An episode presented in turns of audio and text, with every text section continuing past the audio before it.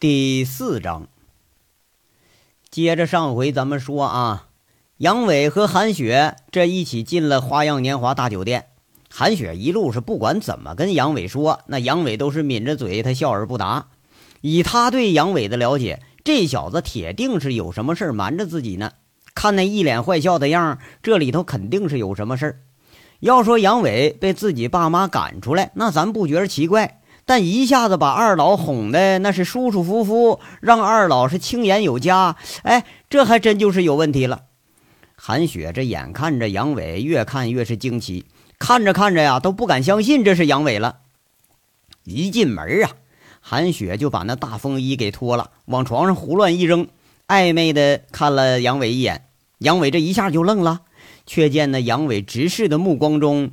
韩雪撩起了自己淡蓝色的毛衣、粉色的内衣，那小肚脐上赫然就露出了一只展翅欲飞的蝴蝶纹身，一只红蓝相间、展翅欲飞的蝴蝶，两只翅膀啊，跟人的联想一样，在那翩翩起飞。杨伟一看着那雪白的皮肤上，他不自然的就咽了咽喉咙里的口水。傻了啊！哎，你说想当初咱在凤城，这都脱光了睡好几回了，咱咋就没发现还有这么个漂亮物件呢？哼，我刚闻的，好看吧？下面还有，你想不想看？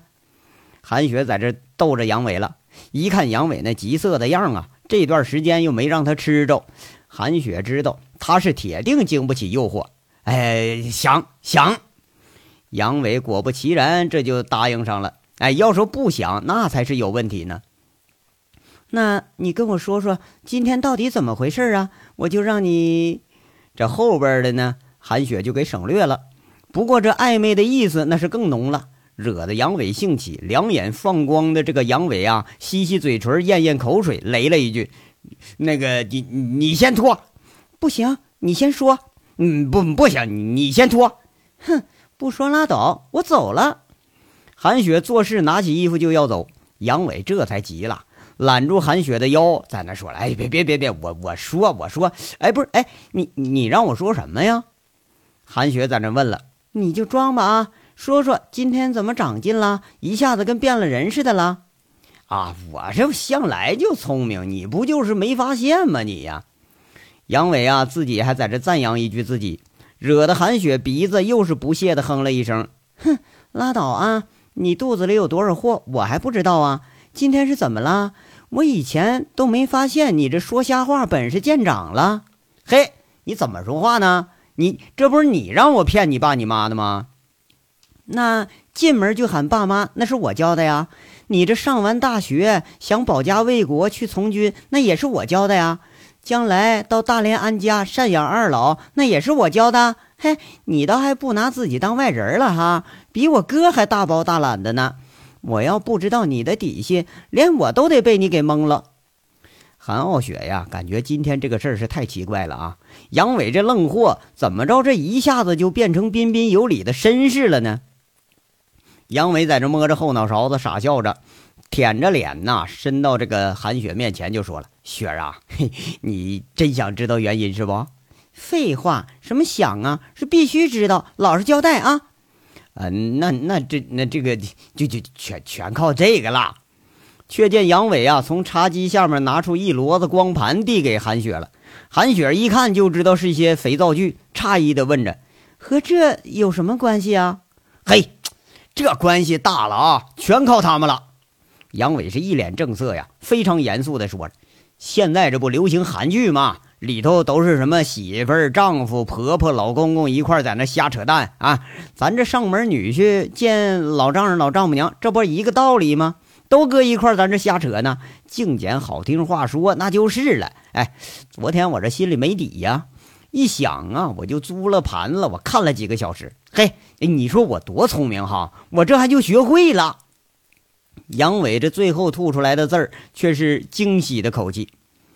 这韩雪一听这个缘由，她顿时是又好气又好笑。哎，感情杨伟这是跟韩剧学的啊啊！怪不得能跟自己爸妈扯一两个小时，他都不重样呢。韩雪把这一一一盘子带呀给扔床上了，就说了：“那进门就叫爸妈，那也是韩剧里的情节呀。”啊，那那不是。杨伟诚实的在这回答着。那里头就不有一个叫什么寻母的片儿，说是一个小男孩儿，这个呃在那儿找爹妈，一路上是又冻又饿呀。后来碰上一对夫妻，小男孩儿看俩人长得慈眉善目的呀，就喊爸妈，一下子就博得了这夫妻俩的同情。我后来就想啊，叫阿姨叫叔叔吧太生分，叫伯父伯母吧太俗气，那还不如咱就直接叫爸妈好呢，是吧？这兵法都说了，出其不意啊！咱这一下子换个想不到的称呼，出其不意才能收奇效呢。况且就搁我这个身世，正好我是没爹没妈，肯定值得同情啊！哎，你看没想到啊，还真行！哎，你也看了啊，咱叫爸妈那个二老多高兴啊！杨伟在这滔滔不绝地说着，韩雪呀，再一翻光盘才看到杨伟所指的那部片子，一下又是哭笑不得。那个片儿是个老掉牙的动画片儿，名啊叫《万里寻母记》。这真相大白了，韩雪啊确实是被雷的够呛。这个女婿呀还真是天下少有啊，还以为他变性子了呢。啊，原来是看动画片儿的水平。不过一转念又有疑问了，就听韩雪说了：“那杨伟啊。”我爸爱喝这温过的酒，我妈那膝盖老毛病，你怎么知道的？还专门买的这个远红外线的保暖裤，你说你酸不酸呢？第一次上门就扶着我妈说：“妈，一定保重身体呀！”你这弄得我倒像个外人似的。韩雪这话呀，说的是莫名其妙，带了点酸味。杨伟情不自禁又笑了：“嗨，那是昨晚上啊，我也不知道该买啥礼物啊。”我就跟罗基打电话，这罗基的主意，其他事儿那就简单了。你那哥那比我还能跑火车呢，二两酒下肚，什么话都跟我说。就连你小时候爱跟男生打架，上初中还尿床的事儿，那都跟我说了。哎哎哎，雪儿啊，你啥时候你才不尿床了？杨伟啊，说着就笑着捂着肚子，在那笑成一团了。这韩雪是又气又羞啊，一脚踹向坐在床边的杨伟。杨伟这是猝不及防，一屁股蹲在地上，哎呦哎呦的开始叫唤。韩雪呢，却是羞恼的理也不理呀，就要披上衣服走。嘿嘿嘿，这杨伟一咕噜爬起来了。雪儿啊，雪儿，哎，怎么这这就走啊？晚上我还准备给你做那个生汆丸子呢。不过呀，这次美食的诱惑却是没有起到以前的作用，就是那个韩雪脸上的羞红还没退呢。恨恨地看着杨伟，说一句：“哼，不吃，我懒得跟你说，一说我就生气。别别别别了，雪儿啊，我认错，我我错了还不成吗？再说了，这是你哥说的呀，我都不相信他。”杨伟啊，连忙在这拽着韩雪，生怕这回还真给气跑了。等着杨伟又是赔情又是道歉呢，又被韩雪惩罚性的拧了耳朵，保证以后不提尿床这个事儿，这才把韩雪给留下来。杨伟这正经了两分钟，又想起来以前的事了，盯着那个韩雪就问：“雪儿啊，刚才那还没让我看呢，那看什么呀？”韩雪已经忘了自己刚才那个挑逗了，不是那个你你那是你说话不能不算数啊啊！杨伟指指韩雪那个小腹部位，不过呀，那手马上又被韩雪给打一边去了，美的你。刚才说我坏话来着，罚你不准看。哎哎，雪儿啊，雪儿，你看，你说我多不容易呀！我好不容易过了你爸妈这一关，你总得给给点奖励不是吗？杨伟在那舔着脸呢，开始求人了。切，骗人！你这张嘴啊，你是张嘴就来的，你还不容易吗？你还你的你还都好意思说了？这韩雪儿在这撇着嘴就不理他了。哎呀！你都不知道啊！我这做了多少准备工作呀！我又是问你哥，又是请教逻辑，又是看片学习，我这熬到早上四点才睡呀，现在还困呢。哎，你看我为了得到咱爸妈认可，你我容易吗？我呀，哎，你你就让我你这这杨伟是一脸苦相，在这诉苦啊，试图打动韩雪。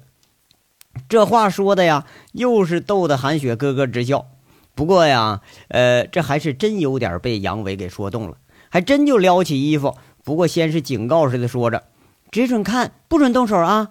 呃，嗯呐，这杨伟两眼放光的在这答应着，看着韩雪那两只小蝴蝶又是出现了，冷不防就扑上去，那手却是顺势就伸进了韩雪的衣服里。讨厌，你这手这么凉！哎呀，一一会儿就暖和了啊！哎呀，你不要使劲拽人家衣服嘛！那那那你你自己脱，我我得好好检查检查。哎，讨厌，你拉上窗帘儿。这门正忙活呢啊，突然呢，就那 go go go，let's go。紧接着一阵枪声伴着喊声，在这个春色无边的小屋里突然就响了，把那正含着一只紫葡萄的杨伟吓得呀，差点给掉下床来。回头一看，却是包里的手机在叫唤，那声音是标准的反恐 CS 游戏声音做的铃声。